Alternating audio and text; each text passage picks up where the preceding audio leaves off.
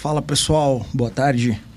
TOS é para mim gestão de terminal, controle de acesso de veículos, controle de acesso de pessoas, carregamento ferroviário. Estou no momento certo de adquirir, estou no momento certo de aplicar isso na minha empresa. Isso que a gente vai descobrir hoje com os convidados muito especiais. Solta a vinheta, capitão.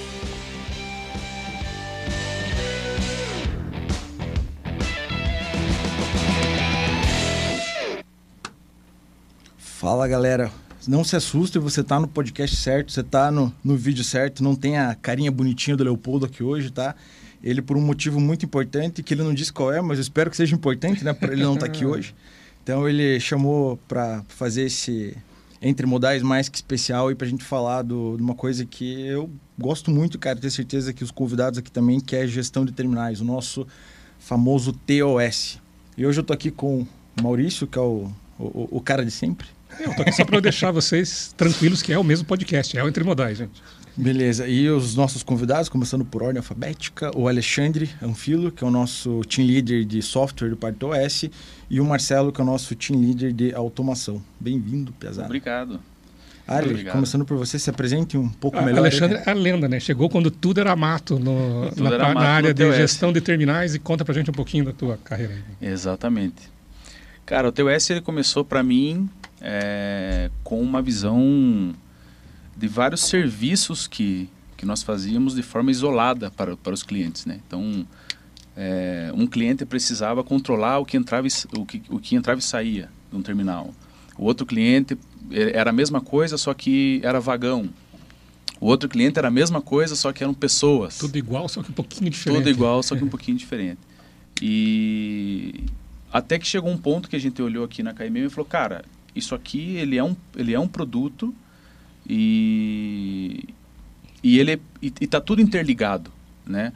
É, não só para uma visão de operação, mas para uma visão de fiscalização, de auditoria, porque muitos terminais hoje elas passam, eles passam por essa auditoria da Receita. Cara, mas me ajuda a entender, eu que sou leigo aqui. Você sempre fala de transportadora, transportadora, transportadora. Agora você está me falando em terminal. Me dá um exemplo, o que, que é o negócio desses caras? O que, que é terminal? Dá um exemplo de um terminal, o que, que faz isso? Onde é que fica? Do que vivem? Por exemplo, um terminal geralmente é o cara que, que ele está recebendo a carga. Né? Ou ele está recebendo... Pode ser no porto isso? Pode ser no porto, é pode no ser um porto seco, pode ser um armazém, pode ser um centro de distribuição. É então o cara pode ser em qualquer lugar. Pode ser em qualquer lugar. Geográfico aí e ele recebe cargas. Ele recebe cargas, armazena, recebe por isso, né, por esse serviço de, de armazenagem, é, ou recebe pela, pela, pela carga que está passando por ali. Né? Por exemplo, um porto, é, quando, tem, quando, ele, quando ele é na zona primária do porto, se, se ele tem acesso ao mar, ele, ele cobra pelo navio que está ali. Ele está prestando, ele está prestando um serviço para o responsável daquela, daquela carga do navio. Então ele está retirando a carga do navio, está tá, tá guardando, está armazenando ali no, no, no seu armazém e está fazendo a expedição daquilo. Por exemplo, isso é bem comum no, na, na, área portuária, né? Falando em importação. Exportação é o, totalmente o contrário, né? Mas o, o fluxo do armazém, o cara que tem acesso ao navio, é, ele faz exatamente a mesma coisa. Ele recebe a carga, armazena, cobra por esse serviço, né? Ele, é, é isso que, que sustenta a operação dele e ele precisa controlar putz, se eu estou armazenando, se essa carga não é minha, eu preciso controlar o que está passando por aqui, né? De quem que eu estou recebendo, para quem que eu estou enviando, é, quais são os principais é, envolvidos no processo da carga, quem é o cliente, quem é o fornecedor, de onde que esse produto está vindo, é, como que esse produto está sendo inspecionado.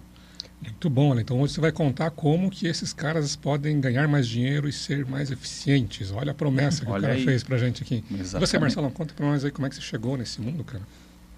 Bem, eu treinei aqui na KMM faz aqui, três anos agora. A, a, literalmente eu entrei para uma conversa no WhatsApp. Não, o Instagram, no Instagram. Eu, o Leopoldo, que não está aqui hoje. A gente se formou junto, conversamos uma ideia e surgiu a possibilidade. A Alexandre entrou em contato comigo e caí de paraquedas. Na verdade, quando eu entrei, eu talvez não soubesse nem responder a tua pergunta hoje sobre o que fazia um TOS. Uhum. E a gente foi se lapidando, encontrando onde se poderia gerar valor, tanto aqui na, na própria KMM como para os nossos clientes. E a gente foi se adaptando. E, assim, acho que tentando agregar mais assim, um pouco a resposta do Alexandre, o que, que é um, o terminal? Que você perguntou. O terminal ele está envolvido em todo o processo logístico ali e, e é provavelmente ali onde está o maior gargalo. Então é carga que entra e carga que sai. E você Porque consegue... a teoria é fácil, né? Olha, eu falo pra gente, tem um lugar, um armazém, guarda a carga ali, alguém chega, deixa a carga, sai, alguém vem e sai a carga, né? É, mas você controlar é, todo o processo de quanto que vai entrar e quando e quanto e como, quanto que vai poder entrar e quando que essa carga vai poder sair, envolve não somente o terminal. Então o terminal ali é o gargalo de um processo, de uma cadeia logística desde o produtor que está levando carga até o outro comerci cara comerciante que está esperando em outro país, por exemplo, um porto, por exemplo, ou o caminhão que está desenvolvendo no trem. Então, aquele processo interno de um terminal ele é muito importante para você poder manter a cadência do processo e aí financeiro mesmo, porque todo mundo está ganhando nesse jogo. O que vende, o que está comprando, o que comercializa, o próprio terminal poder se programar, medir suas metas. Então esse é o nosso core, na verdade, assim, é garantir essa performance e controlar e encontrar os gargalos, os principais gargalos, porque às vezes a pessoa que tem um terminal, teve um terminal movimentado, aquele terminal movimentado ele é, é ótimo, é o melhor, é diferente do nosso costume do brasileiro que gosta de ir na fila, ir na multidão e vai nas multidões. Um terminal, a saúde no terminal não é medida pela multidão, é medida pela performance. Então, quanto mais cadenciado for, melhor vai ser a performance. Então, a gente hoje temos exemplos de terminais que são praticamente fantasmas e tem uma performance muito melhor do que terminais totalmente movimentado, não tem aquela muvuca, aquela fila. Isso é coisa. É carga parada. Caminhão vazio e carga parada é prejuízo. Uhum. E a carga parada pode ser no terminal e pode ser na fila, por exemplo. Entendeu? Então, o nosso core é focar nisso, encontrar esses gargalos, tentar entender aonde que a gente consegue gerar valor dentro desse processo, dentro do terminal, afetando toda a cadeia logística. Né? Então, esse é o nosso foco. Como, como objetivo hoje, né, a gente falar dos valores né, que a gente consegue gerar para o nosso cliente, você falou uma palavra bem importante que é performance. Né? O que, que a gente tem hoje para oferecer dentro da nossa ferramenta que ajuda o, o, nosso cliente a ter uma melhor performance? Cara, a, a garantia da, da performance ela está muito relacionado a, a dois pontos. O primeiro é você realmente entender o processo, entender o problema e saber onde que você vai poder ganhar, né? Ah, é recepcionar automaticamente um veículo? É ter um controle de acesso de pessoas, onde você garanta que essas pessoas que podem estar lá naquele momento vão estar lá, onde facilite isso, desde o agendamento até o cara chegar no terminal e o cara poder descarregar. Então, a gente utiliza bastante tecnologias hoje em dia para, de maneira, poder garantir o tempo de operação em diversos processos, de tal forma a encontrar e encontrar os principais gargalos. Por exemplo, às vezes o terminal acha que o problema é na entrada. Mas um processo básico no terminal de descarga, o cara entra cheio, passa numa portaria, pesa a entrada, descarrega e pesa a saída. É um, beabá, assim, um processo em cinco etapas. E às vezes o pessoal acha que o problema está na entrada, ai, estou me batendo para entrar. Sendo que existem processos que são muito mais demorados, onde a entrada pode ser otimizada, mas o cara vai gargalar lá na frente. Então a gente tentar entender do cliente e colocar tecnologias para poder medir e parametrizar de tal forma que você consiga projetar a tua performance é o nosso principal ganho. Então, com tecnologia de OCR, reconhecimento de câmera, automática de veículos para validar agendamento, biometria facial de motoristas, é, pesagem automatizada, onde você consiga garantir que, por exemplo, a cada minuto a gente consegue pesar. Ah, então, se você tem uma balança e a cada minuto eu consigo pesar, eu consigo estimar que eu consigo receber 60 por hora.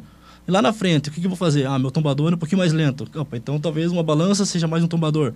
E você desenhar esse processo e garantir que você consiga realmente projetar. O foco é projetar e garantir a performance projetada. Essa é a expectativa. Tem um, tem um indicador que, que ele é bastante utilizado nesses terminais que ele chama OI. É um indicador que basicamente ele mede o, quão, o quanto você realmente está usando aquele equipamento. A disponibilidade. Né? A disponibilidade do equipamento. Então, se você tem uma balança que recebe e pesa caminhões, cara, se, se você pesa um vagão, um vagão, um caminhão por minuto, e em uma hora você não pesa 60, você tem tem onde ganhar ainda. Tem um espaço, uma Tem um espaço de né? oportunidade. Uhum. Só que antes disso você tem que medir. Uhum. Então você tem que medir quantos caminhões estão chegando ali, é, quantos caminhões, quantos veículos estão sendo agendados, que é um processo antes disso, né? Para você entender o, o, quanto de volume está chegando, quanto que você precisa realmente para receber esses caminhões, o que, que você quer projetar de crescimento e, e o depois também, né? O quanto de, de armazenagem você precisa manter no teu, no teu, no teu armazém ou, ou no teu silo para você conseguir dar conta dessa demanda. Mas, cara, eu estava pensando aqui, ouvindo vocês falar, e eu estou ouvindo a história de vários princípios do Lean, que é uma metodologia para gente de gestão em geral, para você eliminar desperdícios ali, e do Kanban, que é uma que é muito usada em tecnologia, em software, que é aí onde eu consigo me sentir mais em casa, que é justamente você manter fluxo contínuo nas coisas ali, né? Identificar gargalos. E pelo que vocês estão falando, de repente, alguém que tem um terminal pode estar pensando assim que é, precisa construir mais uma balança ou mais um Sim. silo, mas sem olhar o processo todo, não dá para ter certeza, né? É, e às vezes o gargalo Exatamente. não é nem ali, né? Uhum. Quando você pensa num processo manual de pesagem, é... hoje, se você, por exemplo, a gente já atendeu clientes que o cara faz todo esse processo manual. Então ele recebe o motorista, ele checa, é, é, confere manualmente a, a documentação desse motorista, para daí liberar ele para pesagem, para daí efetuar a pesagem de fato. E isso leva 30 minutos, 40 minutos. Uhum. É, a partir do, do, do, princípio, partindo do princípio que o motorista tem que descer do caminhão, ir lá, levar a documentação, aquela coisa toda. É, nós estamos falando de um sistema que o, o, toda essa parte burocrática ela, ela é feita no agendamento, ou seja, o veículo ele só se ele só chega no terminal se todo esse processo é, de documentação está ok e é um veículo que em menos de um minuto ele entra no terminal. Ele faz a pesagem ou passa por uma portaria e entra no terminal. Então, se você consegue atacar esses 40 minutos, tem espaço para uhum. atacar, né? Então, às vezes acontece isso. Às vezes a, o problema não é nem a balança em si, mas é o, é o, agendamento ou o contrário. Cara, o meu sistema de agendamento ele é, ele é o perfeito, mas está girando gargalo na balança. Então, só para nós dar resposta para o cara que está esperando lá. Tem um terminal, trabalha no terminal, faz parte de um time de um terminal e quer saber como é que dá para ganhar mais dinheiro. Sim. Um dos pontos, um dos problemas a ser atacado seria esse, ou seja, alto tempo para um caminhão poder ingressar dentro do, do, pátio do terminal. Exatamente. E aí tem uma solução para isso que você falou um pouco de agendamento, mas falou alguma coisa que sobre reconhecimento óptico também, tal. É nesse momento também que entraria? Então, eu acho que eu vou aproveitar esse gancho sobre reconhecimento tanto óptico como ganhar dinheiro que você falou, Maurício. Por exemplo, é, o reconhecimento óptico, o que, que seria? Então, o veículo tem um agendamento. Hoje, as nossas tecnologias, é, elas reconhecem a placa automática do veículo. Então, o veículo chega, que é o OCR, né? Reconhecimento de caracteres óptico, reconhece a placa e, e sistematicamente é feita a validação. Não precisa ele... o porteiro digitar a placa? É exatamente isso. Existe um reconhecimento onde é validado se aquela placa, é diferente da regra do cliente, está naquele lugar, naquele lugar, naquele momento e naquele gate que ele tem que estar. Tá, e aí nós entramos num ponto que é a segurança, né? Então dessa forma a gente garante uma segurança Quanto mais tecnologia, maior o nível de segurança. Como eu falei mais cedo também da biometria. Então, se você quer garantir que o motorista Maurício está chegando lá no terminal, pegou a placa do motorista, pegou a placa do motorista Maurício, ele pode estar aqui? Tá. Aí o Maurício vai lá olhar para uma webcam. O Maurício é realmente o Maurício? Ah, é. É o Maurício naquela placa, naquele momento que está esperado? Então, Maurício, então, por favor, entre no terminal e realize sua operação e siga para frente. Agora, sem isso, tem risco de fraude? Conta um pouco para a gente o que, que, que, que, poderia acontecer se fosse o motorista errado entrando, o caminhão errado entrando. Se você não tiver aqui, essa tecnologia da biometria, por exemplo, é exatamente isso que poderia acontecer. Poderia reconhecer uma placa e ser outra pessoa, ou se você não tivesse reconhecimento de placa, nessa meia hora que o Ali falou, muita coisa poderia acontecer para você ferir a integridade de segurança do próprio terminal é um motorista que pode trocar carga, um motorista que pode trocar de caminhão, é um pátio onde pode ter ih, diversas histórias que a gente já conhece e o pessoal que, que tem terminal deve já saber mais que nós ainda, por exemplo. Então, você garantindo, ah, quanto mais verificações sistemáticas, maior a segurança que você consegue ter e controlar as pessoas e os veículos que estão entrando dentro do terminal. É, tem, muito ter, tem muitos terminais é, que são recintos alfandegados, né, alfandegários. E essa questão de segurança ela é muito. A, a Receita Federal bate muito. É regulamentado, né? É, é, todo regulamentado. Então, e isso interfere no, no ganho do terminal, porque o serviço que ele está prestando para o cliente dele tem que ser regulamentado e auditado pela Receita. Então, ele tem que garantir que aquele veículo entrou realmente com aquela carga, que realmente foi aquele motorista. Não é nem se ele quer fazer isso, ele tem que fazer ele isso. Ele tem que fazer, ele tem que fazer. E a ponto de, cara, se, se por exemplo, se você está pesando aquele mesmo caminhão todo dia ou toda semana, você tem informação, você tem, da, você tem o histórico dos dados uhum. de pesagem daquele veículo. Se aquilo foge do padrão, você tem condições de identificar que, que alguma coisa diferente Uhum. aconteceu, né? É, por exemplo, casos de, de, de veículo que ele, ele, um, ele vai descarregar o produto X, mas ele coloca na, no agendamento dele uma nota fiscal do produto Y que vale mais, que vale mais dinheiro. Então, o, todo o agendamento e todo o processo é, burocrático está pagando pelo produto Y, porque é o produto da nota Uhum. né, da, do, do o que está cobrindo aquilo, aquilo fiscalmente. Mas o caminhão não está com aquele produto, ele está com um produto mais barato. Ou seja, alguém vai ganhar a diferença nessa história. E então é um risco fiscal e um risco da qualidade do produto também, porque você tem que medir a qualidade do produto que está entrando. Né? Isso é exigido também pelo contratante. Ou seja, se você é o dono de uma de um de um de uma carga se você é o contratante daquele frete é, né ou daquela daquela operação você contrata outros fornecedores a fim de garantir ou de auditar ou de, de, de classificar a qualidade daquele produto então esse processo de qualidade é uma segunda etapa então o, o cara que agendou é, agendou ok o cara que entrou entrou ok câmera validação facial ou, bio, ou biométrica do motorista e, e tudo mais. Uma, uma, etapa seguinte a isso pode ser a classificação do, daquele produto, por exemplo. É, uma pergunta, Marcelo. Você falou bastante né, de reconhecimento ótico por câmeras, é, da tua área também, né, automação. É, o, o, possível cliente ou até o atual cliente nosso que está nos escutando, assim, ele precisa fazer investimento em hardware necessariamente? Pode estar pensando, pô, mas eu não estou no momento assim que eu tenho dinheiro para fazer isso, que eu tô, pô, já passou meu ciclo de investimento, mas eu quero essa ferramenta. A, a nossa ferramenta depende exclusivamente de ter hardware e precisa ter um determinado tipo de hardware. A gente pode trabalhar com, ah, o cara já tem essa câmera aqui, já tem esse tipo de automação. Pode explicar um eu pouco? Ia, eu ia responder sobre isso, é. fazendo o link ao, ao Giovanni, ao Gil que falou ali. Então, é, a gente hoje, a gente tem diversos hardwares já assim homologados para a nossa solução, o uhum. que facilita e, e, muito assim a implantação.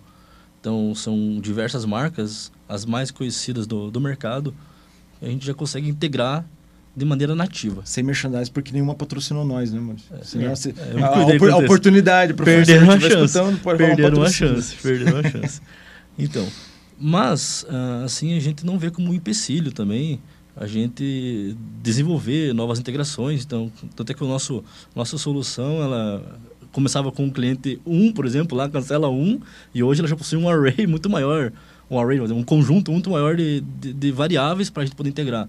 Então, obviamente isso dificulta um pouco a nossa implantação, se é algo não homologado, a gente tem que desenvolver uma coisinha nova ou outra, sim, mas não é um gargalo para a gente. Mas respondendo o Gil, a gente tem bastante parceiros, viu, Gil, que que fornece isso para a gente. A gente não assume essa responsabilidade da parte de hardware hoje, né? Então, seria a nossa, mais nossa jogada. Ou seja, mas não é um problema, é um terminal que já tem o hardware instalado lá, é, pensar assim, poxa, colocar uma barreira maior, tem que trocar todo o meu hardware para ter uma solução mais completa. Trocar todo o hardware não é necessariamente obrigatório. Não, de maneira alguma, de maneira alguma. É. Câmeras, câmeras a gente tem uns pré-requisitos assim para garantir realmente a segurança. Então, Existem, tanto câmera como cancela, então, a maior parte dos câmeras existe um pré-requisito mínimo que a gente prefere. É, mas eu não vejo como um, um impeditivo. Não, não é uma limitação. Não é uma limitação nossa. Entendeu? Inclusive, tecnicamente, são camadas isoladas. Né? Você tem uma camada de comunicação com hardware, ela é totalmente isolada da camada de regra de negócio do Isso. sistema. Então, para o sistema, ele vai validar aquele motorista ou, aquela, ou aquele veículo ou aquela pesagem com as suas regras, né? que uhum. é um são fluxos de regras que podem variar de acordo com a operação do cliente. Mas a camada de hardware, é, ela podendo existir ou não, ou é, o hardware do, do, tipo A, B ou C, não interfere diretamente no produto em si. Né? É uma camada isolada, uma camada de serviços que captura informação e devolve informação. Mas eu que não estou tanto no meio de terminal como vocês, assim, é, entendi que lá na, na, chegada pode dar um BO grande que gera prejuízo, é entrar o caminhão errado, ou com a pessoa errada, ou principalmente sair o caminhão errado, né? É, e com a pessoa errada. É, na balança, daí passei de lá, entrou o caminhão, chequei a, a documentação dele na balança. Que tipo de BO pode estar tá acontecendo em um terminal que não tem um controle tão eficiente de fluxo assim? O que, que, que, que dá ruim lá? Isso é muito comum na, por exemplo, quando você agenda um veículo e você dá uma cobertura fiscal para aquele veículo, por exemplo, é, o veículo X ele está carregando, ele tem uma nota fiscal, ele está carregando 30 toneladas de soja, por exemplo. É, quando ele faz aquela primeira pesagem, ah, o cara é uma, desca uma, uma descarga, o cara está indo descarregar. O cara pesou na balança de entrada 50. Pode se ele tem uma nota de 30, então o caminhão, a tara do caminhão pesa 20. Beleza, uhum. então registrei uhum. os 50. Aí ele foi lá, descarregou, e na, então eu estou esperando que na volta ele pese 20. 20. Uhum. E aí ele vai lá e pesa 25. Então de duas uma. Ou o cara está roubando 5. Ainda está lá. E ainda está lá. Tudo, né? Ou a tara, a tara histórica, ou o peso que eu esperava não era 20. Ou a minha nota, que deveria, que era de 30, não deveria ser de 30. Deveria ser de 25. Então, na, na real mesmo, ou está sobrando produto ou está faltando produto. Entendi, mas esse então seria um, um, possível ponto de falha aí, onde ao invés de entrar com todo o produto e descarregar tudo lá, o cara leva um tanto o cara produto leva um embora. Pouco embora, exato. Uhum. E pensando, desculpa, Gabriel, mas pensando do ponto de vista do processo, esse fato que o Ari falou, pode simplesmente ser uma simplesmente, mas uma, um erro de desvio de carga ou é, necessariamente um pelo fato do pessoal não ter uma, uma uma automação, um controle sistêmico assim de hardware mesmo na balança, é um sensor que garante que o caminhão pesou inteiro na balança. Então são feedbacks pequenos assim. Como é que é isso? Como é que o caminhão pesa pela metade? Ele serra o caminhão na metade, pesa é, metade? Conta o pessoal que tem terminal, o pessoal que tem terminal pode já ter passado muito sobre isso. Já vimos de tudo, né? É... ah, bom, já que está, o termo correto é morder a balança, Maurício. Morder a balança. Como é que morde use a balança? Sua imaginação, use sua imaginação. não, me conta aí. Eu, eu... O que acontece? Quando o caminhão vem, por exemplo, com, com um cavalinho ou com a carreta, ela não fica totalmente dentro da balança. Um pneu fica para fora. Ah, entendi. Ele dá uma... Ele fica um pouquinho para fora. Então a tendência é que ele dê um peso menor. Então o pessoal já tem uma certa experiência. Tipo quem está fazendo regime, se quiser ir lá achar que se enganar um pouquinho, coloca só um é, pezinho na balança ali e vai achar que emagreceu. Isso. Então você parece ter conhecimento prático. Eu, te, eu acho que eu já fiz. Alguns motoristas, por maneiras não legais, gostam de fazer isso, de, prejudicando o sistema. Então, se você tem um sistema que garanta que o caminhão realmente pesou na balança, você diminui bastante esse tipo de problema. Porque sem cancela sem, sensores. Sem, sem ter essa, todo esse aparato tecnológico aí, provavelmente tem que ficar alguém olhando lá e de falha humana e tudo mais, gera um... É, exatamente. São, aí são é o, toda, aí, né? todo esse sensoriamento da balança dá feedback para o sistema. Né? Uhum. Então, pra você saber perguntou... se o cara está inteiro ali, se não está. Você perguntou, o cara precisa investir em hardware? Não, não precisa. Mas quanto mais tu investir, maior a segurança que você consegue manter do processo. Então, é uma Falando de pesagem, uma outra, uma outra validação, uma outra regra comum que se tem é o PBT do veículo. Né? Todo, todo veículo tem um PBT. Peso bruto total. Peso bruto total. O máximo. Estou sabendo. sabendo. o máximo de, de peso que aquele, que aquele veículo pode pesar por regulamentação de trânsito mesmo. Então, cara, se, se, eu, se o meu PBT é 50, eu estou pesando 52 lá, às vezes, às vezes no processo está correto, mas na regulamentação de trânsito não está correto e muitos terminais eles têm que atuar dentro é, da, da, né, do, do, da regulação. Então, eles também exigem que, que o veículo passe por esse. Falando desse exemplo processo. que você deu, Oliane, do, do veículo que tinha uma nota de 30 toneladas, pesou a, a tara, não deu 20.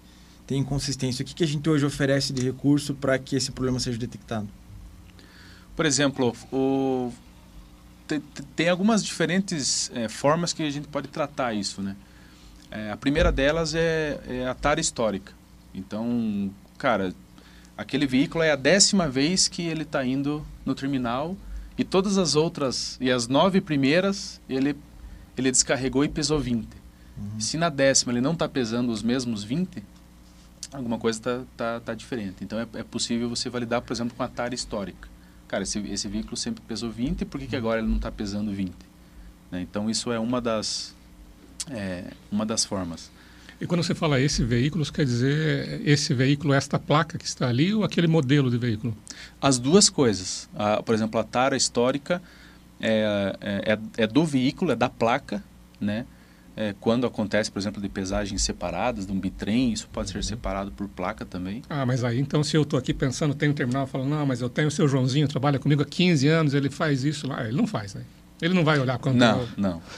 e, e, por exemplo, o OCR também. É, às vezes, se o veículo não, não pesou o que eu esperava que pesasse, cara, às vezes não é o veículo. Às vezes o cara agendou com a placa ABC, mas o que o caminhão que está lá, o cara foi lá e trocou de carreta, de propósito ou não, é, você você vai vinculando validações. Então, puta, validei o peso. Cara, o peso deu estranho. Deixa eu ver a foto desse veículo para ver se é ele mesmo. É, deixa eu comparar com a foto do, do, do, do agendamento anterior para ver se é o mesmo veículo. É, então, você vai compondo regras, né, ou compondo informação é, para você entender o que o está acontecendo ali. Porque é um veículo em cima da balança. Né? E, querendo ou não, ele está é, ele ele está gerando fila ali. Então são regras que que são extremamente importantes do ponto de vista de segurança, mas o sistema ele tem que dar essa informação de forma muito rápida pro tomador de decisão entender ali o que está acontecendo, né? E escolher o que, que ele o que, o que ele quer escolher. A partir do momento que foi detectado algum problema, aí ele tem diferentes ações que, que cada cliente opera de um jeito, mas aquele veículo não está liberado, por exemplo, para ir embora. Então, se depois da balança tem um outro ponto de acesso que é o check-out desse veículo, ele não está autorizado a sair, ele tem que esperar uma autorização. É, tem, tem processos também que exigem um checklist com, com um tablet daí ou com o celular. É, aí já entra não só a questão de produto e de, e de pesagem, mas é, algo mais vinculado à carga, geralmente um container ou um vagão. Então, o cara, além das fotos de câmera, de câmeras, tem que ele tira foto com o aplicativo. Então o cara vai lá, tira foto de um lacre, tira foto de uma, de uma marca, tira foto de um, do, do estado, de algum estado importante para esse armazém ou para o cliente desse armazém, né, desse terminal, para garantir a segurança daquilo. Então, de acordo com todo com todo esse esse com todas essas regras, você vai compondo a validação da operação do teu cliente, né? Pesagem, OCR, checklist, a validação do motorista, a foto do motorista. É, por exemplo, você vai cadastrar um motorista. É, cara, ele tem uma biometria aqui. Vou cadastrar. Puta, mas essa biometria já existe. Então, esse, esse, essa foto aqui é do, é do, é do Gabriel, mas, mas o, o, está sendo cadastrado com o Maurício aqui. Não, mas essa biometria é do Gabriel. Então, existe todas essas opções de, de checagem. Porque a primeira impressão é que se a gente vai colocar muita verificação de segurança, é que vai gerar mais fila, né? Ou seja, se gerar mais fila, eu processo menos e ganho menos dinheiro aqui no meu terminal. Mas pelo que você está comentando, não, né? A gente consegue fazer uma série de coisas automatizadas que dão segurança e dão aquela fluidez, né? Sim, exatamente. E às vezes cada regra ela fica em um lugar, né? Então, o, o, você espalha, você espalha essas, essas, essas regras pela operação do teu terminal. Você não está validando tudo naquele mesmo ponto, para não criar um gargalo ali. Né? Então, primeiro você valida o agendamento, depois o checklist, depois a pesagem. E você é, pulveriza, digamos assim, a, as regras por todo o processo do teu terminal. E cada uma dessas etapas a gente consegue ter uma visualização de quanto tempo está consumindo para identificar gargalos, depois Exato. de saber onde é que eu tenho que ser mais eficiente. Exatamente. Eu acho que, eu, antes de ter o gancho de novo, Maurício, o, a gente tem feito uma, um cliente agora, uma solução para se tornar mais proativo na própria tomada de decisão. Porque o nosso propósito, como você falou, são diversas regras, mas o objetivo é a gente ter gates autônomos. Gates e processos autônomos, tanto para controle de pessoas como controle de, de veículos. Então, é, a gente tem feito um medidor lá para encontrar dentro dos 200 que passam por uma balança ou os mil que passam por terminal, é, quais pontos estão acontecendo atuações manuais. Porque por mais que seja um processo automatizado, ele apresenta manobras de contingência. Então, se porventura cai algum equipamento lá, que pode acontecer, um acidente igual aconteceu esse final de semana, do, um roedor corromper um cabo, por exemplo, o pessoal não fica travado, o pessoal consegue operar, mas a gente consegue medir um indicador que veja, poxa, naquele gate específico, é, as últimas 10 pesagens foram manuais. Hoje a gente tem lá uma tela, uma timeline assim, é bem legal, onde 100% foram manuais e ela começa a decrescer, por exemplo. Opa, mas por que naquele gate específico começou a cair, começou a ter manual? Então, ao invés do próprio cliente ativar, atuar em cima da gente, a gente consegue monitorar e dizer, opa, tem alguma coisa errada ali, gerar um alerta dessa forma, e a gente ser proativo, já começar a pensar. Porque às vezes a atuação manual pode ser um roedor que comeu um cabo, que não chega mais vídeo, uma câmera mal alinhada, ou simplesmente o costume do Joãozinho lá, por exemplo, o Joãozinho que gostava de pesar manual, ele não gostou. Uhum. ele não gostou, e, cara, bota o caminhão, ele faz manual, ele opera por contingência o sistema, onde existe essa alternativa. Mas para o dono do terminal, isso é improdutivo, porque ele se propôs a trabalhar com uma certa margem de tempo. Então, uma, a gente tem uma ferramenta na nossa solução agora para propor isso aí. Então, gera uma tela, uma expectativa e uma tomada de decisão proativa no nosso sistema. É, essa ferramenta é voltada para quê? Para eu identificar a saúde do equipamento, seria assim? Nesse caso, cara, também. Existe também a saúde do equipamento, que a gente chama de health check. Uhum. Não está tão evoluída como essa que eu digo da, da parte de sessões manuais. Então, o propósito no gate autônomo é ter operações automáticas. Cara, qual, qualquer operação manual dentro de um, processo automático é um sinal de problema. É um sinal de problema. Então, identificar isso aí, não esperar ter um dia, um período lá de seis horas. Uhum. Por exemplo, é, por, por, esse indicador, a gente pode pegar aqui num período do dia, das nove da manhã às dez da manhã, tudo é manual, por exemplo. Poxa, é um turno ou é o sol. Às vezes o sol pega, a câmera está com um ângulo que justamente naquele período do dia ela, ela prejudica a performance. Então vamos ter que. Então a ideia, a ideia, a ideia é funilar os, o gargalo da operação manual e tentar identificar. Cara, naquele período. Talvez você olhar um espaço-tempo do dia, 24 horas, porque, por exemplo, um cliente pode te, te ligar. Ah, tivemos muita operação manual ontem. Cara, o que, que é esse muita? Onde está esse muita? Então a gente já consegue, já de maneira cirúrgica, olhar que o muita do cliente era ontem, das 9 às 10. Antes de ontem, das 9 às 10. Você começa a encontrar um padrão para você colocar o problema. Poxa, se só das 9 às 10 fica ruim, não é o olhamento da câmera. a câmera funciona bem as outras 23 horas do dia. Então, se encontrar esse padrão e tomada de decisão. Para saber se vamos ter que mudar a câmera um pouquinho, porque naquele momento só, ou botar mais uma câmera. Enfim, a gente tem que ser mais proativo e mais incisivo na, na decisão da resolutivo de um problema, de gargalo mesmo. É, o primeiro passo para resolver um gargalo é identificar o gargalo. Exatamente. Né? E aí depois você toma uma ação Exatamente. em cima dele. E, mas isso é, tem, um, tem que ter uma harmonia grande aí entre todos os equipamentos instalados lá, porque eles geram um resultado e um valor grande, é, com o software, né? E é indispensável ter uma equipe de sustentação desse, desses equipamentos dentro dos terminais? Ou isso depende do volume? Como é que funciona isso? Ah, não. É, o, os sensores, os equipamentos, assim como um, um, um beabá de um sistema de automação, eles são os olhos, né? Os olhos e as mãos. Então, é, é imprescindível, é imprescindível a manutenção e o aferimento desses equipamentos de maneira contínua, né? Então, é, a gente é, teve casos já, Maurício, de problema no sistema, é, onde ao invés da biometria, a gente falou pouco aqui, mas muito, muito se usa também o cartão, né? o crachá. Uhum. Então você faz a validação do crachá, inclusive, ah, dependendo da portaria da Receita Federal, onde, onde aquela região é aplicada e qual portaria que é aplicada, você tem um padrão é, de como aquele cartão deve ser gravado. Então, aqueles bytes que vão que ficam gravados num, num crachá, eles têm um padrão que, que, e tem que seguir aquele padrão.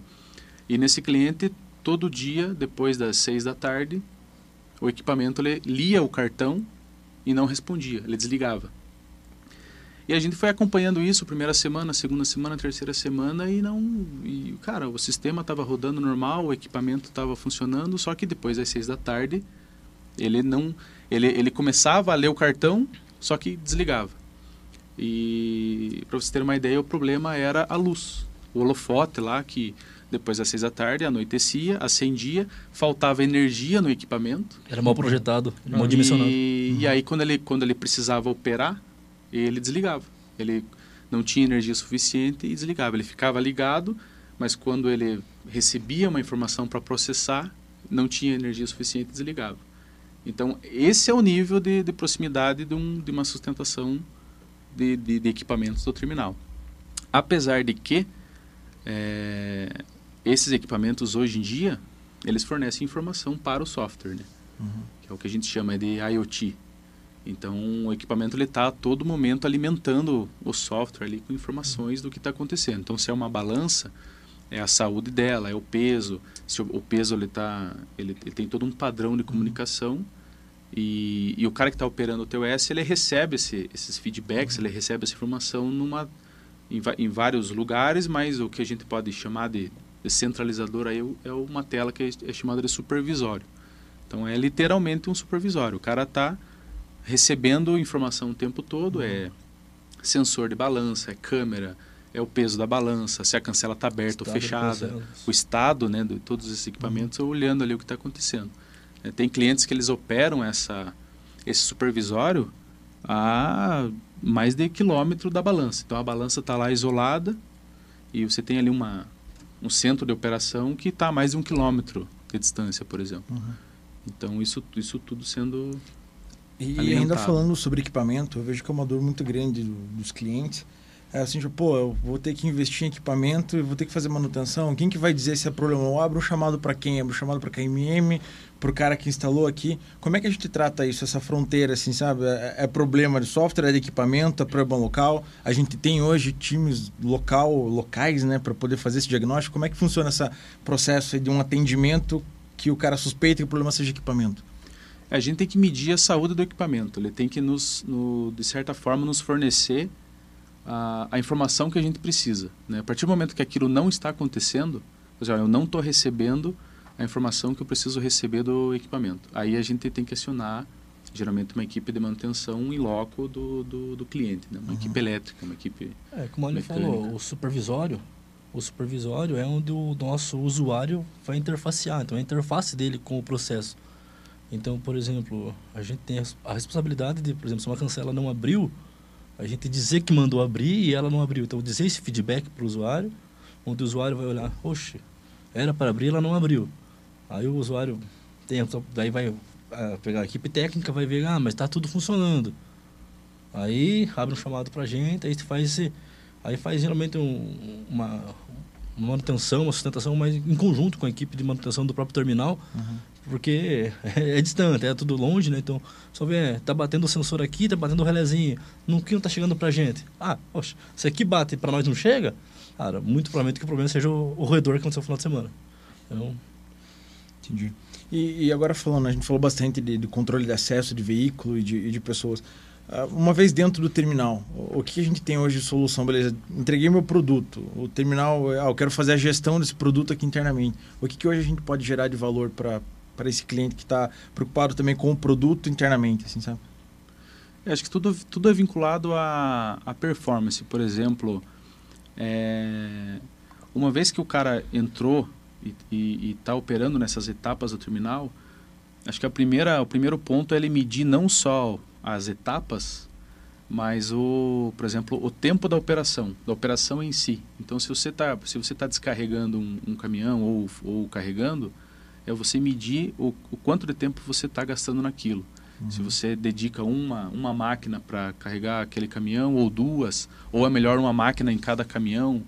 Né? Então, quando a gente fala de TOS, a gente está falando de veículos, pessoas e maquinário também.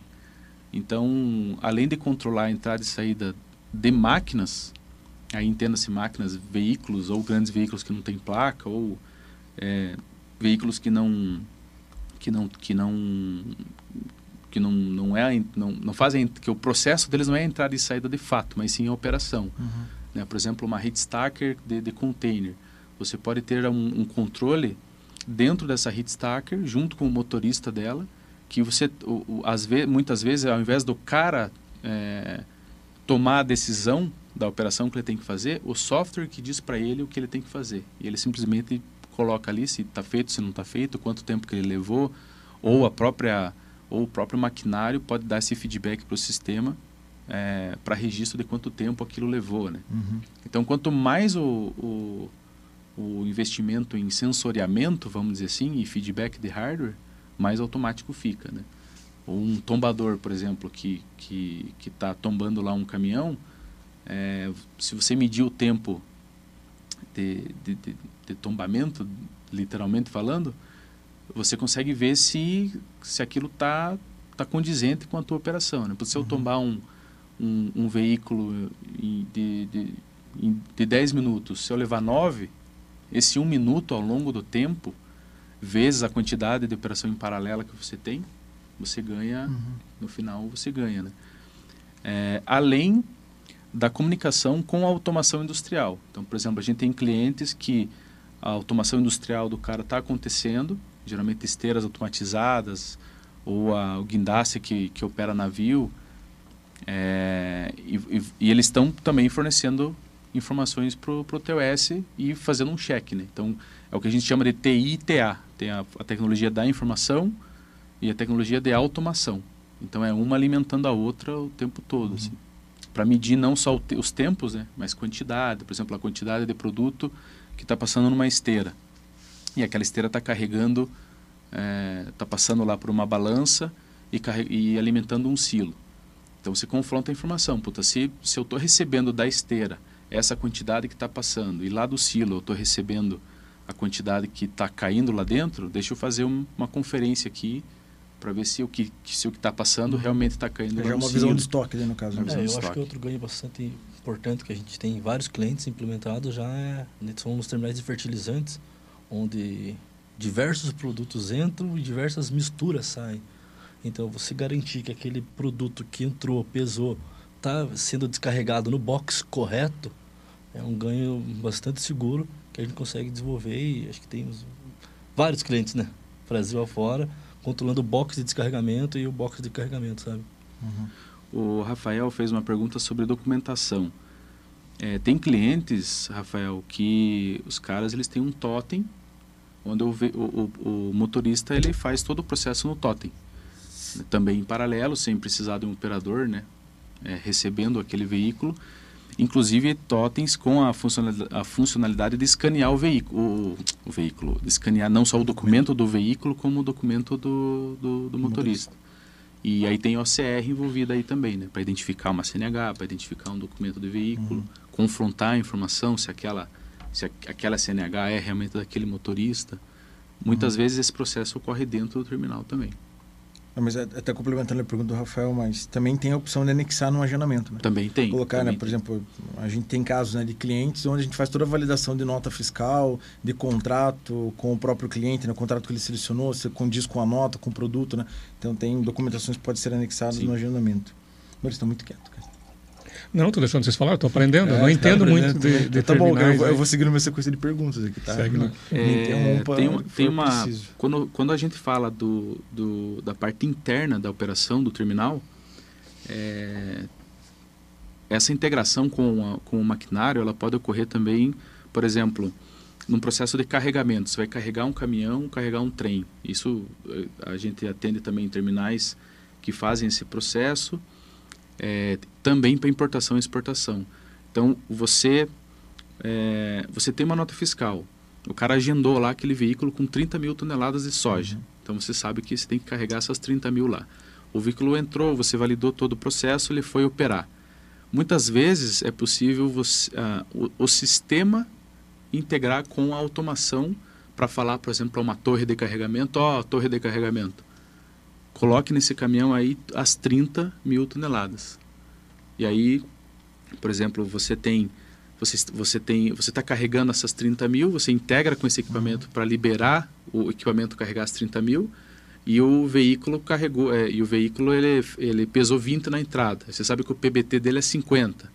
É, então você vai confrontando isso tudo. Então não é só um processo de entrada e saída, é você garantir que durante a operação aquilo permanece é, válido, né? Mas então tem dois níveis aí. Tanto o sistema pode só mostrar, digamos, para um operador lá que só carrega tanto neste caminhão e o cara que faz o carregamento e daí a gente faz o cheque na balança de saída. Sim, sim E exatamente. tem um processo 100% automatizado que o sistema fala. Dá, dá medo nisso ainda. As máquinas vão tomar conta do mundo aí.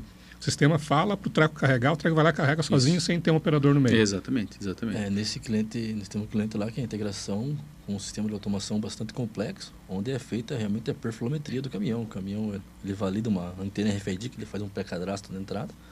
Ele entra, são câmeras que o caminhão está dentro, é o peso que eu vou ter que carregar, é. cara, descarrega, esse, a gente fica escutando o peso só. Esse sistema de, desse cliente, ele carrega um truck em 9 segundos. Então, em 9 segundos, o truck, um truck está saindo carregado, Caraca. cheio de fertilizante lá. E essa perfilometria... É tipo um pit stop. É, tipo um pit stop. Pit stop Perfeito. Não. E aí você garante... Aí, beleza, o cara carregou, vamos para a saída. É, vamos validar, né? Uhum. O cara pesou 20, carregou 30. Vamos ver se ele está pesando 50 mesmo lá na saída. Então, tudo isso vai passando Mas por... tudo que a gente falou aqui hoje já me leva a me convencer que não adianta investir em um sistema tão moderno quanto esse se eu não me preocupar com o fluxo todo do processo. Desde o agendamento de entrada, o agendamento de saída, para não. que vai que eu tenho uma super, é, um super equipamento desse, não é barato um equipamento desse. e não tem um controle eficiente de entrada lá, eu faço uma fila gigantesca e não é, por mais que a gente pense assim, ah, mas não é o terminal que está perdendo dinheiro. Não, mas é o sistema que está perdendo dinheiro, né? Sim, Ou seja, sim. a partir do momento que o mercado sabe que é mais caro descarregar no seu terminal, tudo isso é repassado, né? É, isso, isso é bem interessante, Maurício. Teve até um, um cliente da carteira nossa que a gente teve uma conversa, e aí eu já vou emendar com outro assunto, que ele é um transportador e veio procurar a nossa solução de terminais. Eu, eu- o que, que aconteceu com ele? Ele assumiu a operação de um terminal, de um terminal, um centro de distribuição, de um cliente grande dele, e ele percebeu, cara, eu vou cobrar o frete do meu cliente por cada caminhão que carrega aqui. Se eu tiver uma solução que me ajude a reduzir o tempo e aumentar a quantidade de caminhões que eu consigo colocar aqui dentro, eu posso ter uma margem maior no frete. Então, é, é aí que começa você entender, assim, sabe? E vai muito até hoje, para um outro produto, a gente estava falando sobre isso, é muito do momento do cara, né? É, é onde que ele quer chegar, mas essa jornada, a gente acompanhar ele ser alguém, um parceiro, né? Então, que nem o, Mar- o Marcelo falou no começo, né? Não adianta o cara pegar, cara, eu tô com uma grana aqui, você automatizando tudo. Quero automatizar a ponta de carregamento, quero colocar, colocar RFID em cada box que eu tenho, quero que a pá carregadeira pese, quero tablet. Cara, não é de uma hora para outra, né? É, São steps ali né, que vai seguindo para que o cara consiga chegar no objetivo dele. É, o objetivo é desenhar bem o processo. Com o processo bem desenhado, você saber onde que a gente consegue realmente gerar o valor naquele momento. Uhum. Aí, aí as coisas vão maturando, né? Então, talvez tudo automatizado seja perfeito. Mas o tudo no começo pode gerar um transtorno muito maior. Então, você saber onde você vai gerar o valor no começo, pro- provavelmente na entrada, talvez. Vamos tirar aquele tráfego da rua lá, onde forma aquela fila na rua, que o cara paga multa e já está acostumado com essa multa. Entendeu? Vamos cortar essa multa, vamos cadenciar na entrada. Pô, cadenciar na entrada, agora vamos cadenciar na- nas pesagens, vamos contar a pesagem. Então, saber onde a gente está gerando o valor e, talvez esse seja um, um grande ganho nosso nas nossas implantações com nossos clientes. E A falou um expertise do negócio- processo. E você falou um negócio que me chamou muita atenção, porque o tudo é subjetivo.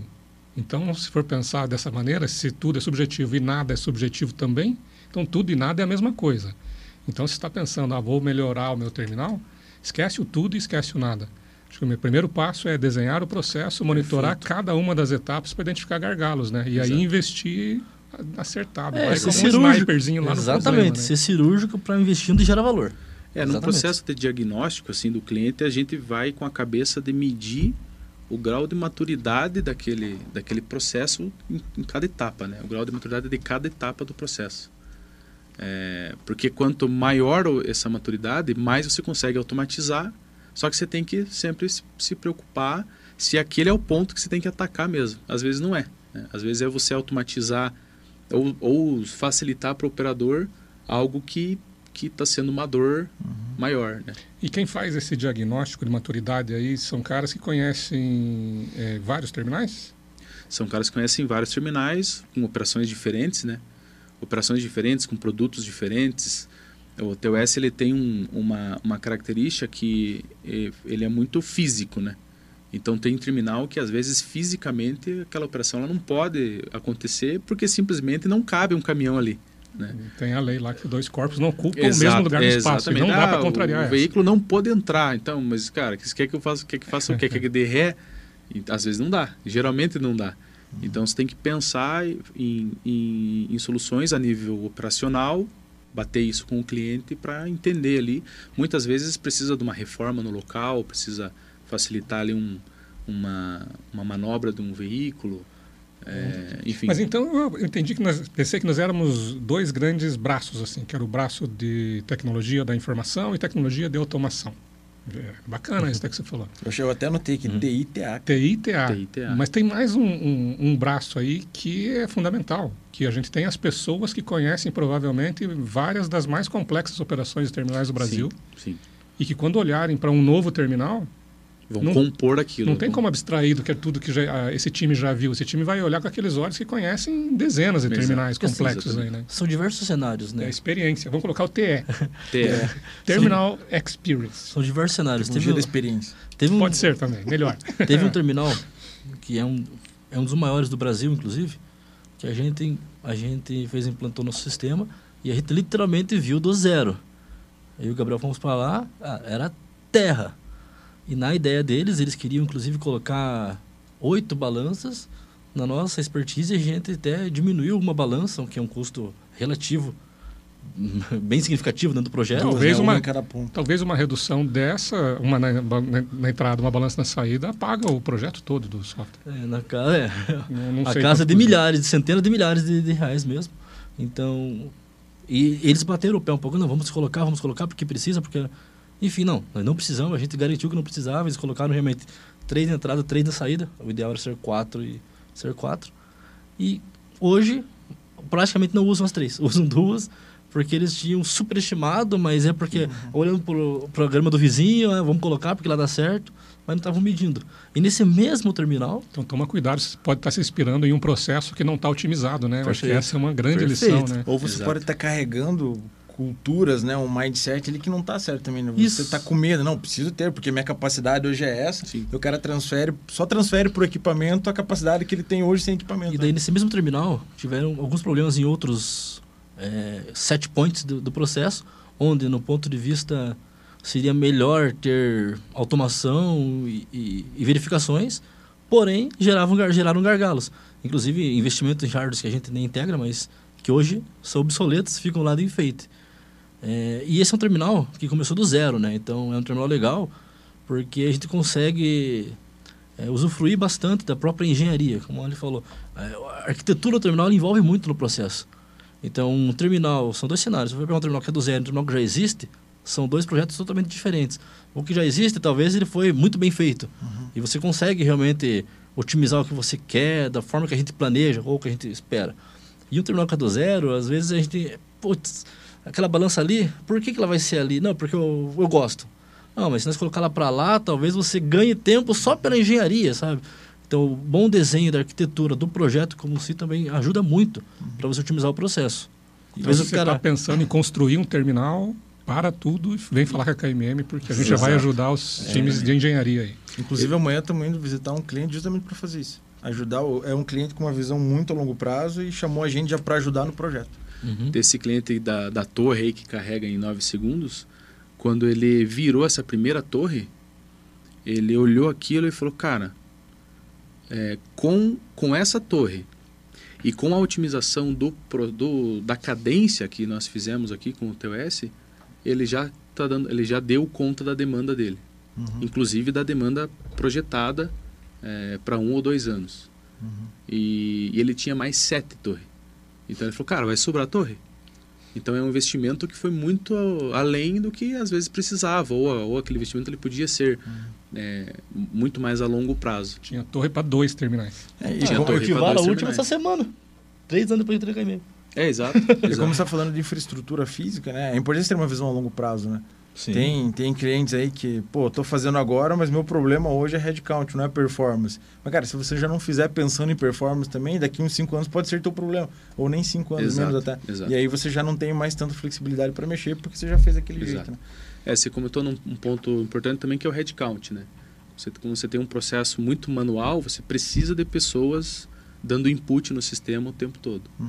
Então, falando, quando se fala em retorno do investimento, simplesmente a realocação dessas pessoas, desse headcount, em, em um ano ou até menos, você já pagou o sistema. Legal. Eu queria fazer agora um, um link aí com, com outros clientes também nossos da carteira que podem estar assistindo o programa, né? Sou um transportador ou sou alguém que usa o WMS da KMM. Posso usar o TOS também? Tem aplicações para o meu, seja parte de transportadora, para o meu armazém? Ele é um possível cliente nosso também? Ele é porque você, por exemplo, você tem um centro de distribuição junto com um WMS. É, cara, você tá, você tem que medir o que entra e o que sai, da mesma forma. A gente falou pouco aqui é, de, de dessa, desse processo de cadência, mas, por exemplo, algo que se aplica aí às vezes é um painel de chamadas. Você simplesmente quer organizar o aquele teu pátio, aqueles veículos que você está recebendo no teu centro de distribuição, porque como você organiza o teu WMS ali, é, num FIFO ou num, num LIFO, é, você, FIFO, quer, você quer organizar os caras que você quer chamar, na- nas docas, por exemplo. Uhum. Então você pode fazer um link dessas docas ou daqueles veículos que deveriam estar ali com o processo do teu WMS, da carga que está saindo Legal. dali. Então você pensa aí num grande centro de distribuição, você, você pode linkar uma coisa com a outra. Né? O, o cara que está entrando e saindo lá da ponta e a mercadoria que está entrando e saindo aqui da outra ponta. Uma E coisa algo- alimenta a outra. né? Algo bem bacana disso que ele falou, do próprio painel de chamadas e, e da cadência, porque, querendo ou não, até tem aquele motorista nosso parceiro que faz os vídeos no YouTube, isso deixa o motorista que está entrando no terminal de maneira mais confortável. Ele sabe que se ele chegar, se ele for naquele terminal específico, ele vai entrar, não vai entrar fila, ele vai descarregar no momento que ele vai, no momento que ele planejou, ele já vai sair, então ele já pode planejar a vida dele. Então, se manter a saúde do motorista, que é o cliente final do nosso cliente, bem dentro do terminal, é, ajuda muito também na performance É, e- do sistema, né? O cara tem que ajudar o cara também. Isso na semana passada teve algumas aulas sobre ESG né, no, no Summit. Cara, você cuidar do motorista, né, até quem tem dúvida disso, é o S. É o S você proporcionar um bem-estar pro teu, Uhum. pro teu cliente, Sim. direto ou indireto ali com o motorista, né? Cara, eu confesso que foi uma das coisas que mais me chamou a atenção desde que comecei a trabalhar no teu S. A, a gente vem com um estereótipo assim né, da, da vida do motorista. Agora, cara, vendo na prática, vendo o cara lá esperando até dois dias porque um equipamento está indisponível, o cara perdendo um feriado, o cara perdendo. Cara, eu vi o cara perdendo Natal, perdendo o final, do, final de ano com a família por estar numa fila. tá? Cara, isso é uma coisa assim, você vê gerando valor nisso, poder resolver a vida. Cara, é Cara, mas então o teu. S encaixa perfeitamente no ISD, né? Então, se você tem um terminal, tá com metas de ISD e precisa de apoio para cumprir, um, um sistema de operação do teu terminal vai te ajudar demais nisso, porque eu cuido do meio ambiente, dá Sim. para facilitar Menos caminhão ver ligado, isso, né? Menos fila, é, é menos motor ligado. E dá para medir isso. O social, como o Gabi falou aqui, dá para resolver isso aí também. E governança, ali deu um show de governança aí na primeira parte, tudo que a gente conversou aqui, que melhora toda a governança da tua empresa, né? Exato. sensacional. Exatamente. Esse de na veia. Esse Esse de de na veia. veia. E, e um, um problema assim, também que a gente sempre enfrenta, né? Eu queria conversar um pouquinho com vocês. Ah, beleza, estou falando de terminais, tudo isso que vocês falaram. A gente tem aí um, um, um software as a service, cloud. Cara, mas terminal normalmente está num lugar onde não tem internet. Como é que a gente resolve isso? A gente resolve é, fazendo, colocando na nuvem o que é possível colocar na nuvem, ou o que deveria estar lá, né? E colocando no terminal o que tem que rodar nos equipamentos do terminal. Aí tem duas, é, duas, duas formas de, de, de funcionamento, vamos dizer assim. A primeira delas é você, é, primeiro de tudo, separar o que, que é 100% operacional, que você precisa é, que, que você precisa que aconteça e o que, que é informação que você que vai para a nuvem porque lá você vai escalar de forma muito mais interessante né, a nível de informação quando você pensa na operação é, cara você se você não tem link alguma coisa você precisa ter no terminal. Às vezes uma um, um, um ambiente local ali que não é nenhum bicho de sete cabeças é um, um roda um mini TOS ali né, digamos assim, que vai fazer os, o, o os registros das entradas e saídas das pessoas, das fotos, eh, vai armazenar tudo ali. E à medida que, que tenha link, ele vai integrando essa informação para a nuvem, né, vai consolidando na nuvem, mas opera ali. Né, é o, um offline first aí, por exemplo. Ou seja, se nunca tiver internet, não tem como funcionar. Mas se tem internet que de vez em quando conecta, desconecta, que é um cenário bem comum, aí dá para colocar o sistema operando com colocar. segurança. Exatamente. Ou, por exemplo, tem casos que a gente trabalha no num controle de acesso de pessoas. É, o próprio equipamento ele tem essa essa memória e essa, essa funcionalidade. Então você não precisa necessariamente de um servidor local com toda a, a infraestrutura necessária. Aquele equipamento ele, ele, ele funciona ali por conta própria, todo embarcado. Então ele está ali no- no- com ele faz as a validação que tem que fazer, envia para a nuvem mas você não precisa desse servidor. O próprio equipamento ele atua como, como um servidorzinho aí, digamos. Mas um pouco diferente do que você falou, Maurício, porque, por exemplo, não necessariamente se o terminal, por exemplo, houver uma queda de link num tempo muito maior. Então, a nossa solução ela tem que ter a contingência para não parar a operação.